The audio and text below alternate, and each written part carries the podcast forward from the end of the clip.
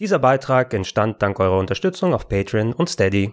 Schönen guten Tag und herzlich willkommen, werte Zuschauer, auf rpgheaven.de zum Einstieg der Jahresabschlussvideos und zwar mit der Top 5 meiner Enttäuschung gaming-technischerweise des Jahres 2022. Ja, wie in den letzten Jahren, wir werden natürlich auch nochmal die Top 20 der für mich besten Spiele 22 dann durchgehen. Wir werden eine Vorschau aufs Jahr 23 haben. Ihr solltet schon das Weihnachts-Gaming-Special gewesen, äh, gesehen haben mit sieben schönen Tipps, die es total wert waren, wären über die Weihnachtstage gezockt zu werden. Aber wir müssen, wir dürfen auch mal in die andere Richtung schauen. Und ähm, es ist ja so, ich kriege ja sehr, sehr viele Spiele äh, vor den Latz geknallt, wo ich dann sagen kann, hey, da freue ich mich drauf, lass mich mal probieren, ist es was für mich? Oh, das kenne ich gar nicht, lass mich mal reinschauen, vielleicht gefällt es mir und so weiter.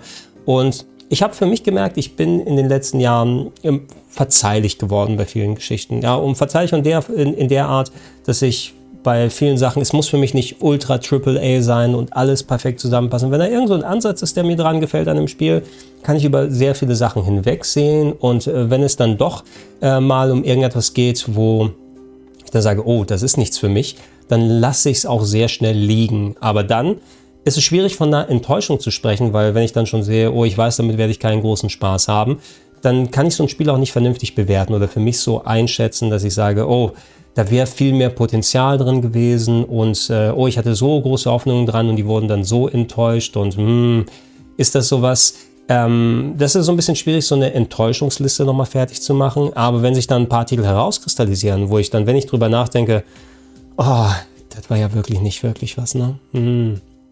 Dann ist es umso mehr passend, dass wir diese Videos hier reintun. Und hier geht es eben um fünf Spiele, wo ich sagen würde, hey, die sind so schlecht, die sind, ja, schlecht ist relativ, aber die haben mich enttäuscht auf die eine oder andere Art. Das eine Spiel mehr als das andere. Ähm, und ich habe sie auch genug gespielt, dass ich sie adäquat äh, beurteilen kann. Dann kommen sie hier auf die Liste mit drauf. Ein paar Sachen sind hier mit dabei. Also vielleicht welche, die ihr hier drauf erwartet, aber die dann nicht hier mit drauf sein werden. Andere wiederum, die so ein bisschen, wo ich auch im, beim Durchgehen der Titel gesehen habe, oh, oh ja, ne, da hattest du eigentlich ein bisschen was anderes erhofft. Oder als ich angefangen zu spielen, dachte ich, in welche Richtung geht das? Und dann spiele ich weiter und mh, hm, ich weiß nicht so recht, dass sich fünf Titel herauskristallisiert haben, wo ich bei manchen doch recht wirklich in mich gehen musste, aber wo ich am Ende sage, okay, die kommen in meine Top 5 der Enttäuschungen rein. Und lasst uns mal reingehen. Ähm, ihr seid natürlich auch äh, gerne angehalten, nicht nur über diese Titel in den Comments zu diskutieren, sondern eure Enttäuschungen da reinzuschreiben. Nicht unbedingt nur Top 5, aber wenn ihr fünf zusammenkommt, dann gerne. Auf Platz Nummer 5 haben wir ein Rollenspiel, während Gott hinten schön Alucard das Feuer brennen lässt. Denken wir sind da los auf dem Fernseher. Äh, auf Platz 5 haben wir Rollenspiel. Und zwar, äh, ja, nee, aus Deutschland ist es nicht, aber ich muss noch mal gucken, es kommt aus Europa auf jeden Fall ähm, wo ähm, gewisse Vergleiche mit der Gothic-Serie ähm, dann gemacht wurden, die ja durchaus in Deutschland große, große Fans hat und von der ich ja auch einiges kennenlernen durfte über Speedrun-Drale. Äh, bei Rocket Beans TV haben wir etliche Fans von der Gothic-Serie. Äh, dieses Spiel, also wenn Gothic so in der Form wie dieses Game ist, kann ich nicht verstehen, warum ihr es das so sehr mögt. Ähm, ich habe so ein kleines Let's Play zu diesem Spiel gemacht, ein bisschen da weiter ausprobiert und dann trotz einer gewissen Akzeptanz, wie dieses Game funktioniert, es dann liegen gelassen. Ich konnte aber nicht mehr. Ich spreche von The Last Ori Crew. Ähm, ja, einem RPG-Mischmasch, das einerseits ähm, so Oldschool Computer-RPG mit Souls-like Kampfsystem und äh, sehr dicht verzahntem Moralitätssystem und verworrener Story zusammenpackt. Ihr seid ein Mensch, der aus dem Kryoschlaf auf dem Planeten äh, äh, herauskommt und von einer Rasse von Aliens geweckt wird, die so wie Mönche angezogen sind und dann einen in die äh, Kraft der, des Krie äh, in, der, in der Kunst des Krieges unterweisen wollen, einem einen Gürtel geben, der einen wiederbelebt, während man stirbt äh, damit schön Souls-like wird, damit man immer wieder revived wenn man dann stirbt. Haben aber nebenbei eine Komponente, dass sie ein Rattenvolk, ein humanoides Rattenvolk dann äh, unterjochen, die es auf eine Rebellion ausgesehen haben, während parallel noch irgendwie die äh, Artus, König Artus-Sage dann noch mit reinspielt, weil der Computer ist anscheinend die Lady of the Lake ähm, die mit uns kommuniziert und der Schiffscomputer spricht mit uns irgendwie zwischendurch nochmal drin. Man selbst ist da reingeworfen und wird von einem Quest in den anderen gezogen, ähm, darf dann Souls-like mit Gegnern kämpfen, so teilweise arg janky. ähm, und sich dann äh, für viele Sachen entscheiden, wo tiefe moralische Entscheidungen nochmal reingreifen. Also ich hatte eine gewisse Akzeptanz nach ein paar Stunden, falls ihr das Let's Play hier auf dem Kanal gesehen habt, wo ich dann dachte, okay, irgendwie, ich kriege da schon eine gewisse Art von Spaß raus, weil es teilweise so abstrus und dumm, was hier alles einhergeht und so Emotionalität und wie reden diese Figuren untereinander. Da kommt wohl der Gothic-Vergleich her, weil Gothic sich wohl, soweit ich gehört habe, wohl auch in gewissen Sachen nicht so richtig ernst genommen hat oder so ein bisschen flapsiger gewesen ist. Hier ist es so, what the hell, was passiert denn da hier? Mit der Jankiness mit, dass es jetzt nicht das allergeilst aussehende Spiel ist, aber da bin ich ja okay, gerade bei RPGs damit, wenn der Rest dann dann so richtig funktioniert, aber auch das Souls-like Gameplay, also warum musste das jetzt ein Souls-like dann nochmal sein mit ähm, hier Wiederbelebung und äh, Lock-on und Ausweichkämpfen und sowas, also ich habe mich da auch relativ easy durch den Anfang durchgeschlagen und dann dachte ich, okay, jetzt kann ich, jetzt, da dachte ich, ich kann das gut, gehe ich eine Stelle weiter, ah, Instakill, weil anscheinend die Gegner jetzt alle komplett überlevelt sind also ich habe ein paar Stunden da auf der PS5 investiert nach meinem Let's Play hier noch und dann so die, die Entscheidung für mich getroffen, nee, also dieser Funke, den ich so ganz leicht da gesehen habe und dieses Potenzial war da war, dass das dass da ge gewesen sein könnte, das hat sich nicht wirklich äh, erfüllt. Also so die, die leichte Akzeptanz ist da doch zu einer einigermaßen ordentlichen Enttäuschung für mich persönlich geworden. Und irgendwie bin ich leider nicht warm geworden am Ende mit The Last Story Crew.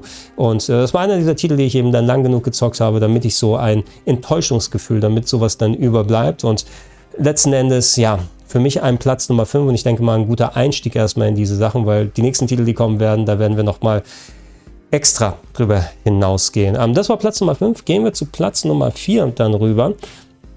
Ich habe ja immer eine dezente Hoffnung, dass man aus dem Resident Evil Franchise nochmal ein bisschen mehr was macht, außer die äh, großen Serientitel oder ein paar interessante Spin-offs, die mich dann mitnehmen können. Also trotz ihrer Absurdität, gerade beim Storytelling ganz teilweise der will zugehen, aber ich mochte Teil 7 sehr, ich mochte Teil 8 sehr und so weiter. Äh, was ich nie so richtig mochte, sind die Multiplayer-Versuche, muss ich sagen. Aber die gewisse, die gewisse, die, die gewisse Funke Hoffnung bleibt da immer noch. Haben Sie vielleicht jetzt eine Idee, wo Sie ähm, mal was Multiplayer-mäßiges vernünftig zusammenkriegen können? Ähm, was ich am meisten gespielt habe, sind tatsächlich solche Sachen wie die Mercenaries-Modes, ähm, die man ja aber auch in, im Solo dann gut machen kann. Ich meine, seit Resident Evil 4 Zeit, es gab diesen 3DS-Ableger und zwischendurch mal war das ähm, Revelations 2, was ja auch noch so dieses Mercenary-like, diesen ähm, Action-Modus oder da hatte, oder Survival-Modi in Teil 7.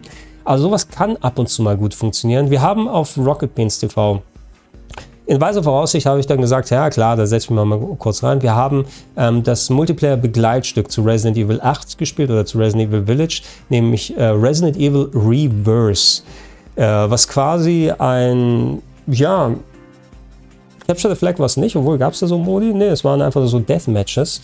Ähm, du wirst äh, als verschiedene Resident Evil Charaktere in bestimmte Level reingeballert. Es gab zwei zu der Zeit, wo wir spielen konnten. Damals Polizeirevier aus Resident Evil ähm, 2. Und Gott, was irgendwie der, der Garten der Bakers aus Resident Evil 7, irgendwie sowas. Eine Handvoll Räume, wo man dann immer es waren drei oder waren es drei gegen drei oder vier gegen vier. Auf jeden Fall hat man in Gruppen, ähm, ist man für, äh, in Gruppen da reingegangen und hat dann gegen andere Gruppen gekämpft, wo man sich dann ähm, immer wieder durch eine sehr kleine Locations äh, mit sehr weniger Charakterauswahl zu Beginn hier noch äh, durcharbeiten kann. Es gab die Komponente, wenn man stirbt als Charakter, verwandelt man sich in ein Monster und muss dann als Monster versuchen, die äh, Revenge zu nehmen und alles. Und da ändert sich die Steuerung dann nochmal. Holy fuck, what the fuck ist das? Es sieht nicht gut aus.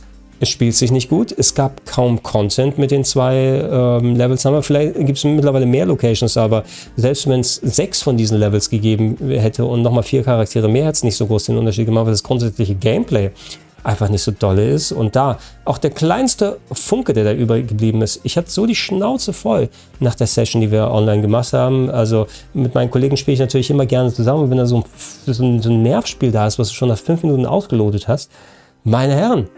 Also, ey, nee, lass mal stecken. Ich weiß, es lohnt sich, das zu probieren. Vielleicht kriegt ihr das neue Fortnite dann endlich mal hin für die, für die Erwachsenen. Aber so? So ist es nicht. So ist Reverse. Von Platz Nummer 4. So. Der nächste. Okay, jetzt gucke ich nochmal meine, meine Auflistung jetzt hier, weil ich habe gehadert bei den nächsten drei Spielen, wie die Reihenfolge sein wird, weil wie stufe ich das ab? Was ist der Grad der Enttäuschung? Wo greift es dann nochmal ein bisschen mehr? dieser Titel hätte auch durchaus, wenn es nur rein nach Enttäuschung geht, ja, wo ich am meisten so gespürt habe, oh, warum muss das jetzt so sein? Der hätte auch locker auf Platz 1 hier sein können, aber ich glaube, wenn es so eine Worst-Liste ist, das schlechteste Spiel des Jahres, würde ich es jetzt nicht dann direkt bezeichnen, deshalb habe ich es auch nicht auf Platz 1 gepackt. Es hat mich aber in Teilen die Parts, die ich so gemocht habe daran, aber im Gegenzug, was mich dann so enorm frustriert hat, ich konnte nicht anders einfach, als es hier auf die Worst-Liste draufzupacken. Ich hätte es auch sehr gerne in meine Top-Liste mit reingetan, wenn eben diese gewissen wirklich ganz schlimmen Nervereien und Eigenschaften nicht gewesen wären, weil grundsätzlich da viel Gutes in dem Spiel drin ist. Jetzt habe ich mir entschieden, wir packen es hier auf Platz 3, weil über die anderen Spiele, die da drüber sind, die sind adäquater, glaube ich, passen dafür, dass, wir, dass sie auf einer Worst-Liste ganz weit oben hier stehen. Auf Platz 3 habe ich Scorn mit drauf. Ähm, das äh, Ego-Adventure im Horror-HR-Giga-Styling. Also Kollege Giga ist ja schon seit etlichen Jahren verstorben, aber seine Designs, die nicht nur Grundlage für die Aliens, äh, für die Alien-Filme waren, zu denen er ja noch beigetragen hat, aber so dieses äh, außerweltliche, äh, organische Sexualorgane nochmal zusätzlich nach vorne. Bei, also ihr wisst, wie die Giga-Designs aussehen. So sieht Scorn aus ja, als äh, umgesetzt als Ego-Adventure in der Art von Mist oder Riven wie früher, dass man aus der Ego-Perspektive einfach in so eine Welt reingeworfen wird, als sehr ja, biologisch mitgenommenes Wesen und dann äh, nonverbal äh, Rätsel lösen muss, wo man auch erstmal interpretieren muss, in welchem Gang befinde ich mich, wie kann ich interagieren, Moment, was kann ich an dieser Maschine ziehen. Alles, obwohl nicht originell vom Styling her, trotzdem super atmosphärisch, fand ich. Also gerade wenn es nur dieses Herumlaufen und Puzzle lösen und trotz ähnlich aussehender Gänge oder sowas nur dabei geblieben wäre, ähm, wäre wahrscheinlich Scorn irgendwo wirklich in meiner Top-Liste drin gelandet, weil das hat mir trotz der Undurchsichtigkeit und wie das verteilt ist, doch ganz gut Spaß gemacht und dass ich immer wieder motiviert war, es dann, dann anzumachen. Kam auch zu der Zeit, wo ich meinen Beamer hier aufgebaut habe und ähm, Scorn dann auf einer großen Leinwand schön zu sehen mit dem atmosphärischen Design, mit der aufwendigen Grafik im 4K auf der Series X, mit den ganzen Nebelschwaden und der Soundkulisse. Ist schon ganz cool. Ja.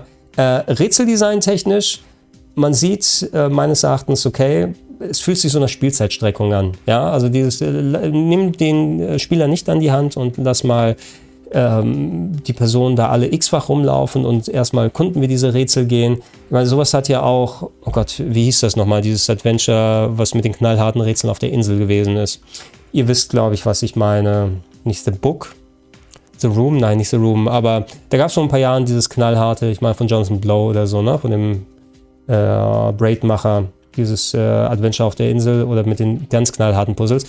Es spricht aber was für sich, gerade bei vielen harten Sachen und ähnlich aussehenden Geschichten, ähm, das Heft in die Hand des, des Spielers zu geben und äh, dann versucht zu interpretieren, versucht dort in dieser Welt anzukommen und einfach mal dich in die Denkweise zu versetzen, ohne dass wir die Hinweise geben. Es ist ja auch nicht jetzt so schwer, äh, wie, oh, jetzt muss ich ja mal googeln, wie das Spiel jetzt hier heißt. Jonathan Blow Games. So, welche hat er gemacht? Er hat gemacht. The Witness. Darf man schon, wieso denke ich an The Room? The Witness meine ich. Ähm, es ist nicht so hart, die Rätsel wie bei The Witness, ähm, sondern man kommt trotz ihrer ähm, Vertragszeit teilweise drauf. Aber es sind so ein paar konventionelle Dinge. Was, was ich nicht brauche, ist so ein mega nerviges. Ich hasse Schiebepuzzles. Ich hab fucking hasse Schiebepuzzles in Games. Und da gleich direkt zu Beginn einfach mal ein ultra aufwendiges Schiebepuzzle in der Richtung machen, wo es auch nicht ein Reset oder sowas dafür gibt, damit du wenigstens sagen kannst, kann ich wieder von vorne anfangen. Professor Layton macht das ja wenigstens. Aber ich, äh, sowas damit reinzutun, wo du weißt, ey, da werden Leute dann lange Zeit hängen bleiben oder es nicht wirklich vernünftig machen können, das hat mich da schon genervt, aber wenn es dann nur dabei gewesen bliebe, äh, dann hätte ich das auch noch weiter gemacht. Und ich habe ja auch motiviert bis zu einem gewissen Part gespielt, bis die Kampfsequenzen mit reinkommen. Ne? Und es, äh, du kriegst viele verschiedene Waffen, alles mit äh, unterschiedlichen Fähigkeiten, aber auch Gegner, die dich super schnell killen können. Ähm, wo du erstmal ausloten musst, ähm, lohnt es sich, diese Gegner zu bekämpfen oder kann ich doch irgendwo warten und sie sind dann weg und tauchen erst nach zwei Minuten wieder auf, dass ich irgendwie nochmal so durchrutschen kann. Es ist super viel nach Trial and Error da reingesteckt und sobald diese Schusssequenzen anfangen, bist du A durch die ähm, teilweise sehr große Lahmarschigkeit der Animationen da drin. Die sehen gut aus, aber innerhalb von Kämpfen ergibt es nicht so viel Sinn, dass die Animationen so lange dauern, wenn du die Energie verlierst. Mit sehr ähm, nervtötenden Rück Rücksitzpunkten so gesetzt, ähm, dass du teilweise, hey, ich habe in der einen Ecke nicht aufgepasst und ähm, der Gegner so wie er war, ich kann auch aus der Ego-Perspektive nicht vernünftig absehen, wo befindet er sich gerade, jagt er mir hinterher, spuckt er mich irgendwo aus der anderen Ecke des Bildschirms nochmal an, hat jetzt die Schlagwaffe mit dem Presslufthammer, die so Alien-Style wirkt, noch. Warum bin ich jetzt zwei Zentimeter daneben gewesen und habe diese Person, Person oder habe den, den Gegner da nicht getroffen? Da können so viele Insta-Kills dann dabei entstehen und das Spiel ist dann so ausgelegt, dass das Save-System, dass ich dich teilweise in echt wirklich fiese Situationen reinsaven kann. Ähm, wenn du dann irgendwie, oh, ich habe zwischendurch bin ich an so ein Gerät gegangen, während ich von Gegnern angehauen wurde. Das heißt also, ich respawne sofort, wo äh, dieses Gerät ist und schon steht ein Gegner hinter mir und killt mein letztes Fitzelchen an Energie. Starte ich dieses Kapitel wieder von vorne und muss vielleicht nochmal eine Dreiviertelstunde spielen, bis ich zu dem Part war. Na gut, so lange wird es wahrscheinlich nicht dauern, weil wenn man das Rätsel noch halbwegs im Kopf hat, aber man muss dann die ganzen Rätsel dann nochmal lösen und dann, scheiße, jetzt bin ich wieder in gleich aussehenden Räumen, die ich schon längst hier wieder verdrängt hätte. Und ich bin bis zu einem Punkt gekommen, einfach, wo diese Kampfdinger und diese forcierten Saves, die zwischendurch sind, die haben mich in so eine Sackgasse gepackt und weil die Animationen dann auch so nervig sind und du einfach nicht wirklich abschätzen kannst bei vielen Sachen, da hat leider der Frust überwogen. Und da habe ich für mich persönlich gesagt, ich würde eigentlich ganz gerne, aber nee, nee, nee, lass mal. Also ich, ich, wenn diese Kampfdinger hättest du wirklich echt nicht gebraucht. Ne? Die bringen nicht Spaß. Sie bringen auch inhaltlich nicht wirklich was, außer, ja doch, was sie bringen, ist dadurch, dass sie teilweise so, so den Insta-Game-Over und die ganzen anderen Sachen, die, die schwierigen Rücksetzpunkte das hat, ähm, es ist fast schon Survival-Horror-Gefühl. Ne? Also äh, bei mir, bei wenigen Spielen ist mir dieses Jahr mehr die Pumpe gegangen als bei Scorn bei gewissen Teilen, weil ich scheiße, ich möchte jetzt die letzten 10 Minuten nicht nochmal machen ähm, und das gleiche Rätsel nochmal lösen, weil der Save-Punkt da erst später greift, wenn ich da irgendetwas anstelle und du trotzdem wieder dann erwischt wirst und dann also äh, in der Form Survival Horror haben sie es wohl richtig gemacht, ne? dass dich das dann so mitnehmen kann. In allen anderen Punkten ehrlich, äh, kommt es für mich vor wie Spielzeitstreckung, muss ich sagen. Ganz ehrlich. Ne? Also lieber ein verworrenes und, und ähm, Spiel, was dich allein lässt, wo das vielleicht ein paar Stunden weniger dann drin haben musst, aber wo du nicht forciert Game Overs und nochmal andere Sachen da drin hast, nur damit die sagen können, hey, wir haben ein 6 bis 8 Stunden Spiel da, anstatt ein gut, ein, ein gut zusammengedrängtes 4 Stunden Spiel. Die wollen ja, glaube ich, auch 40 Euro, wenn es nicht im Game Pass wäre, dann auch nochmal dafür haben. Ähm, nee, sehr, sehr schade. Ne? Also hätte für mich echt wirklich ein Top-Titel sein können. So wie der leider ist, ist bei mir auf Platz 3 gelandet. Platz Nummer 2 bei den beiden Titeln, die jetzt kommen, muss ich auch so ein bisschen in mich gehen, wobei über den Titel auf Platz 1 kann ich mit am meisten erzählen, weil Platz 1 habe ich komplett durchgespielt, glaube ich, als einer der wenigen Leute auf der Welt, würde ich fast schon sagen. Aber da kann ich gleich nochmal ein bisschen was ausführlich dazu ähm, reden. Ghostwire Tokyo ist auf Platz 2. Das äh, Ego Japano Adventure mit so ein bisschen Naruto-Style Kagebushi no Jutsu äh, Kampfsequenzen äh, mit Yokai, mit Geistern, die da unterwegs sind. Ähm, ich war sehr gespannt darauf, weil es ist ja das äh, neueste Spiel von Tango Gameworks, also der Firma, die äh, von Shinji Mikami dann angeführt wird, dem Resident Evil Erfinder, äh, der auch ja The Evil Within in zwei Teilen hier dann hat umsetzen lassen. Ich glaube, beim ersten war er noch Game Director und beim zweiten hat er es abgegeben oder so. Aber Evil Within 2 zum Beispiel ist ja auch so ein Titel, der gern verkannt wird ähm, weil der leider ein bisschen gefloppt ist an den äh, Ladenkassen, äh, obwohl es ein ziemlich cooles Spiel gewesen ist. Äh, deshalb kein Evil Within 3, sondern ein anderes Game, was jetzt den Horror ein bisschen zurückgedrängt hat. Äh, man befindet sich in Tokio, äh, wie so oft bei Spielen. Mal wieder in Shibuya geht das Ganze los. Und ich glaube, wie war das? Der Charakter, den man steuert, stirbt, wird aber dann von einem Geist wiederbelebt, damit äh, man die verlorene Schwester wiederfindet. Also irgendwas war so der Hintergrund, dass man auf jeden Fall als, als Untote da unterwegs ist und äh, natürlich dann auch von ganz vielen anderen Geistern in der 3D-Perspektive, in der Ego-Perspektive angegriffen wird, dass man so ein bisschen, vielleicht mal so leichte Bioshock-Anwandlungen ähm, da gesehen. Ja? Wie gut können die Kämpfe sein? Wie gut kommt das zusammen? Was kann man mit den Geistern anstellen? Diese Power-Moves. Dazu alles in so einer Tokyoter Sandbox, wo man mal wieder in Tokio unterwegs ist ähm, und dort verschiedene Sandbox- ähm, erledigen muss und so weiter. Styling fand ich in Ordnung, es hat schon was für sich, aber irgendwie, irgendwas fühlte sich nicht ganz so gut bei diesem Spiel an. Einerseits, so das Storytelling ist so ein bisschen weird, komme ich damit zurecht. Ja, vielleicht wird es ja noch interessant, wenn man so ganz zum Ende hinkommt. Ich habe das Spiel dann wirklich auch leider irgendwann liegen lassen müssen, weil einfach nicht der Funke, also trotz aller Hoffnung der Funke gar nicht übergesprungen ist. Das grundsätzliche Gameplay hat mir einfach nicht so viel Spaß gemacht. Alleine wie sich das anfühlt in den Ego-Kämpfen und mit den Geistern da und hier nochmal den Move machen und alles. Ja, es ist einfach so, so, so, so ein Gefühl, wie man solche Sachen bestreitet. Es war jetzt nicht so janky in der Form, wie äh, bewusst gefühlt schlimm es bei Scorn gewesen ist. Da will ich schon sagen, dass Ghostwire Tokyo in der Richtung polierter ist. Aber für so einen AAA-Titel, der es hätte gerne sein wollen, vor allem wenn es dann auch wieder ein gefühlt müdes äh, Setting für viele ist, äh, weil so oft wie man in Tokio mittlerweile unterwegs gewesen ist, äh, ist es jetzt auch nicht so, dass es was ultra Besonderes ist. Ne? Manche haben vielleicht keine Spiele gespielt, die in Tokio spielen, und wäre es vielleicht was Neues wieder für sie. Aber im Grunde sind es auch nur ein paar Straßenzüge und da mal ein, ein äh, Schrein mit den, mit den roten Toren, wo du hier wieder davor befindest und viele so Geschichten aus der japanischen Mythologie dann nochmal jetzt als Quest zum Gegner so zusammengepackt. Oh, musste auch ein bisschen denken, wie ist der eine Anime? Demon City Shinjuku oder so? Vor langen Jahren. Sommer haben wir mal im, Oktober hier besprochen. So so ein bisschen in dem Style dran denken. Aber irgendwie so vom Storytelling, vom Gameplay, wie du die Gegner bekämpft hast, hat es leider nicht gezündet. Ich, ich will es noch nicht komplett aufgeben. Ich habe es noch installiert hier auf dem Rechner. Ich habe die PC-Version. Ähm, und äh, will vielleicht noch mal ein paar Anläufe starten, weil eventuell macht es doch nochmal irgendwo klickt. Das würde ich hoffen, weil eigentlich mag ich solche Games und das Japano-Setting kann für mich gut funktionieren, auch wenn Shibuya mittlerweile sehr, sehr ausgelutscht ist. Es kommt eben einher damit, man spricht Leute an, die so ein Japano-Fable haben, aber wenn die ein Japano-Fable haben, haben die auch viele Spiele gezockt, die in Japan und Tokio speziell unterwegs sind. Also würde ich nochmal hoffen, dass das ist noch einer der Titel hier auf der Liste, den ich nochmal eine Chance wirklich dann geben möchte. Aber es hat die paar Male dann einfach nicht funktioniert und ich habe dann den Controller aus der Hand gelegt. Und äh, ja, blieb mir nicht viel anderes übrig, als den Titel hier auf die Enttäuschung mit draufzupacken. Und Platz Nummer 1. Da kommt einerseits einher die Enttäuschung, wie dieses Spiel gewesen ist. Ähm, ich habe es durchgespielt in der Preview-Phase.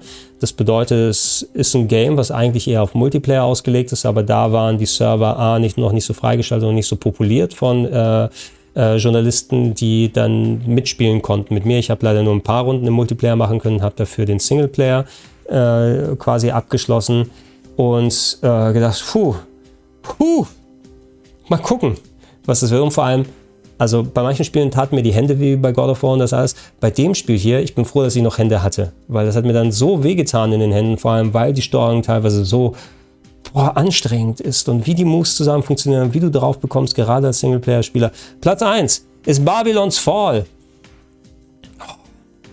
Babylons Fall. Also, habe ich ein Video dazu hier gemacht? Ich meine nicht, das war so, ich habe es im Vorfeld dann durchgespielt und dann im Game Talk ausführlich drüber geredet, aber ich hatte nicht die Energie, ein ausführliches Video hier auf dem Kanal drüber zu machen. Kann ich jetzt so ein bisschen drüber reden, weil jetzt ist auch der Schmerz in den Händen und allgemein so ein bisschen drüber weg. Ich, ich sah sehr gute Ansätze darin. Babylon's Fall ist der Versuch äh, von Platinum Games, die ja super gut in Character Action und anderen Sachen sind, ihr typisches Konzept von wegen, hey, wir können Kampfsysteme gut, äh, wir wissen, wie wir vielleicht nochmal so flashy Grafikeffekte mit guten äh, Kämpfen, mit einem vernünftigen Move-System, mit Ausweichen und alles so zusammenführen können und nochmal einen besonderen Twist da zu machen. Die überlegen sich ja gerne mal was, auch wenn es nicht mein Bier war, aber sowas wie Astral Chain hatte sich doch anders gespielt als Bayonetta und, die, und Bayonetta spielte sich wieder anders als äh, Nier Automata und so. Also die können mit Kampfsystemen schon einiges da anstellen. Ähm, hier wollten sie aber aus ihrem Brot und Butter, also Character Action Kampfsystem, Bayonetta, Devil May Cry, wie sie da alle heißen, äh, ein Service Game machen, was so in Richtung Destiny geht, sagen wir mal, wo man in verschiedenen Instanzen unterwegs ist. Also du bist am Fuße eines Turmes, des babylonischen Turmes und da wird man reingeschickt äh, und muss durch verschiedene Level sich durch Gegner kämpfen und geht natürlich dann immer in verschiedene ähm, Stockwerke des Turms. Warum auch immer dieser Turm komplette unterschiedliche Witterungsverhältnisse hat. Irgendwie in einem der Stockwerke ist man auf einmal gefühlt nicht mehr drin in Räumen, sondern ist draußen auf großen Wiesen. Das nächste Stockwerk sieht aus wie eine Eiswüste und bei dem anderen ist man im Lavaberg mit drin.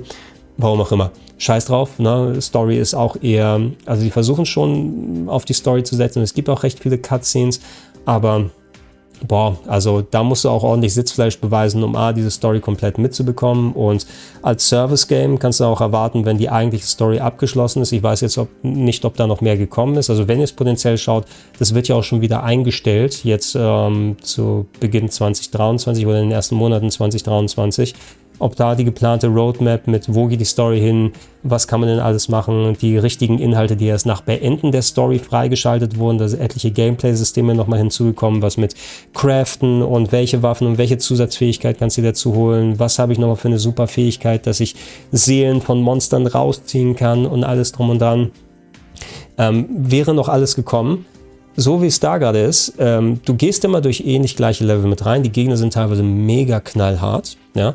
Man selbst hat verschiedene äh, Möglichkeiten, wie man seine Charaktere skillen kann. Ähm, natürlich machen auch Loot und Equipment da einiges aus, erzähle ich gleich nochmal ein bisschen was dazu. Aber grundsätzlich, ihr lauft durch diese Level und die Level sind so ein paar Minuten lang und haben jeweils so ein paar Devil May Cry Kampfszenen. Das bedeutet, okay, an vier Stellen in diesem Level ist es wie so eine Minikampfarena und dann ploppen diese Gegner da auf und dann wirst du bewertet am Ende. Oh, du hast drei Minuten jetzt dafür gebraucht, das S-Ranking oder so. Na, ähm, kannst natürlich dann auch immer wieder das machen, damit du bessere Rankings bekommst und mit anderen Leuten nochmal Belohnungen dir dazu holen, ähm, um dann Sachen aufzuhören. Der, der primäre Anreiz ist es, wenn du da durchgehst, dass du Loot bekommst. Diese Loot kannst du nicht sofort sehen oder benutzen, wenn du sie bekommst, sondern die wird erst quasi ausgewürfelt, wenn du aus dem Level draußen bist und kannst dann, wenn du raus bist aus dem Level, äh, die, die, das Equipment anziehen, sobald es mit deinem Level passt oder eine neue Waffe machen oder die zum Craften benutzen äh, zu den verschiedenen Schmieden in deine so Mini-Hub-Stadt dann gehen. Es sind wirklich leider nur eine Handvoll Gänge, wo diese ganzen verschiedenen Läden sind, wo man zwischen den Leveln unterwegs ist. Also da gibt es nicht viel zum Erkunden. Passiert auch nicht wirklich so groß, wie man, während man da ist. Aber grundsätzlich bist du da am Kämpfen und versuchen, die Gegner auszuloten und hoffentlich deine Fähigkeiten vernünftig aufgewertet zu haben, eine gute Combo gehabt zu haben. Vielleicht, wenn du dann irgendwann mal elementare Attacken oder sowas mit reinnehmen kannst, dass Gegner für bestimmte Elementarschäden dann le leichter werden und Ey, mir, mir ist teilweise ist mir der, der Controller fast aus der Hand gefallen, weil die Gegner so anstrengend waren. Eben, wie viel Energie haben sie? Wie viel ziehen sie mir da ab? Ich muss die ganze Zeit ausweichen. Warte mal, wie kann ich nochmal diesen einen Wurf-Move machen? Welche Kombination muss ich nochmal gedrückt halten? Irgendwo steckt da, glaube ich, so ein gutes Platinum-Spiel drin. Ähm, es soll so skaliert sein, dass man sowohl Singleplayer als auch bis zu vier Leuten gleichzeitig Koop machen kann. Die Koop-Nummer konnte ich im Vorfeld nicht so wirklich groß ausloten. Im Singleplayer komme ich trotzdem nicht umhin, das Gefühl zu haben, zumindest in der Preview-Phase, dass es ultra schwer gewesen ist und äh, ich ein paar Mal leveln musste hier und da. Zum Glück, je weiter ich ins Spiel reingekommen bin, habe ich mich an dieses Thema und an das Gameplay gewöhnt. Aber so in den ersten paar Stunden dachte ich, what the fuck, das ist doch nicht schaffbar. Das ist doch Quatsch. Bin ich so schlecht? Ich bin bestimmt schlecht in solchen Sachen zu dem Teil, aber nicht so schlecht äh, wie ich da gewesen bin. Äh, zum Glück mit ein bisschen Leveln hier und da ging es dann. Und es war nicht so, ich muss nicht alle zwei Stunden jetzt nochmal hier zwei Stunden leveln oder so. Ähm, aber am Anfang, so ein paar Level habe ich nochmal gemacht und gerade manche Bosse, die auch ultra lange teilweise dauern können. Oh Gott, die Bosse, ähm, die da drin sind. Ähm, und mit welcher Taktik und welchen Fernwaffen und welche Kombination hast du. Also kann man echt dann rumexperimentieren. Sobald ich das so halbwegs drin hatte, es gibt so eine gewisse Art von Spaß, die dann da durchkommt, aber diese Anstrengung geht nie wirklich weg. Ne? Und das grundsätzliche System, ich glaube nicht, dass das als Service-Game funktioniert. Hast du immer wieder Bock, dir die Finger zu brechen, um ewig gleiche Gegner zu bekämpfen durch gleich aussehende Level? Ähm, ja, gleich aussehen in der Richtung, weil die einfach pro Stockwerk hast du die Handvoll Anzahl von Level, die du machen kannst. Wenn du einmal gemacht hast, hast du es eben gesehen. Nur weil du jetzt in einem fliegenden Schloss bist, wo dir eine Brücke runterstürzt, immer wenn du zur Mitte dann hinkommst das, der Schauwert ist ja auch dann relativ fix weg. Ähm, da bleibt nicht so viel übrig. Ne? Also ich, ich, war interessiert daran und habe mich dann weiter daran probiert und, und es bis zum Ende eben da, dazu gebracht, weil einfach, nennen wir es mal morbide Kuriosität, ne? so in der Richtung. Ähm, weil einfach, okay, äh, auch dieses, da gibt es diesen englischen Begriff äh, Sunken Cost Fallacy, so von wegen, okay, jetzt hast du schon so viel an Zeit und Nerven und so investiert, jetzt machst du es mal zu Ende. Ne? Und das war irgendwie so ein Motivator, dass ich dann weitergemacht habe. Ich weiß nicht, wie viel ich am Ende hatte. Es war auf jeden Fall ordentlich was in Stunden 30 oder so. Aber ich habe mal wieder mal das spielen können und wenn sich meine Hände zwischendurch beruhigt habe, dann weitermachen können. Und ey, also damit sind sie komplett auf die Nase gefallen. Ne? Mit ich hätte jetzt nicht das Patentrezept, womit daraus ein richtig geiles Spiel wird oder was sie konkret, also doch, ich hätte schon ein paar Ideen, was sie konkret hätten anders machen können, aber ich muss denen, glaube ich, keine Tipps mehr geben oder meine Empfehlung, weil Ding wird eingestellt und ähm, die Leute da draußen haben mehr als deutlich genug geantwortet, dass sowieso auch, ähm, ich denke mal, ne, also wie viele Leute wird es geben, die tatsächlich die Story beendet haben, darin, die, die da entsprechend die Abspende und andere Sachen gesehen haben, und vielleicht die, die wirklich auch noch aktiv da dran sind. Ne? Wenn ich dann in der Preview-Phase irgendwann mal vielleicht acht Leute auf dem Server hatte, und dann sage, oh geil, jetzt sind immer endlich mal ein paar mehr Leute, wo ich mal ein paar Gruppen machen kann und mal da unterwegs sein kann und was ausprobieren kann. Auch das mit der Loot ist jetzt nicht so, oh geil, dass ich hier nochmal Loot mitnehmen kann und ähm, ja, okay, jetzt habe ich nochmal den 17 blauen Panzer oder so, den ich, oder Brustpanzer, den ich mir draufziehen kann, ist nicht für mich so der Motivator, ähm, dann nochmal immer wieder die gleichen Level zu machen. Wenn ich die Story durch habe, warum soll ich das noch weiterspielen? nur, äh, dass ich jetzt losgehe und anderen Leuten vielleicht nochmal mehr Experience verschaffe oder den Loot schenken kann. Aber was bringt es mir? Motivation war da so komplett weg und ich weiß nicht, wie viele Leute gerade noch aktuell auf den Servern sind. Äh, gespielt habe ich die PC-Version übrigens. Also weiß nicht, ob das da noch Unterschiede bei den Konsolendingern da gegeben hat, aber ich glaube es nicht. Ähm, und äh, ja, Platinum. Da habt ihr den Flop des Jahres hingestellt. Ich möchte auch nicht mehr über Babylons Fall reden, sonst werde ich noch frustriert hier. Also Leute, das sind meine Top 5 enttäuschendste Games des Jahres. Last Story Crew, Resident Evil Reverse, Gone, Ghostwire Tokyo und Babylon's Fall. Ähm, was sind eure Enttäuschungen? Was ist euer Flop of the Year? Was sind die fünf Flop of the Years? Wenn ihr so viel zusammenkommt, schreibt die gerne in die Comments. Ansonsten bleibt hier auf dem Kanal rpgheaven.de in den nächsten Tagen. Die Top 20 der besten Spiele des Jahres wird hier folgen, als auch eine Vorschau auf das nächste Jahr, auf 2023, wenn wir den Jahreswechsel hinter uns haben. Und ähm, hört gerne auch weiterhin zu auf äh, plauschangriff.de. Da sind Podcast-Versionen natürlich nochmal gesammelt von Videos, die äh, als Podcast auch funktionieren. Und checkt gerne aus patreon.com slash rpgheaven und steadyhaku.com slash rpgheaven. Da könnt ihr mich supporten. Äh, wenn ihr es noch nicht macht, macht es gerne. Dann kann ich viel mehr solche Videos wie das hier erstellen. Äh, ich sage danke, ich sage tschüss und gehabt euch wohl. Entspannt euch bis morgen zur Top 20. Bis dann.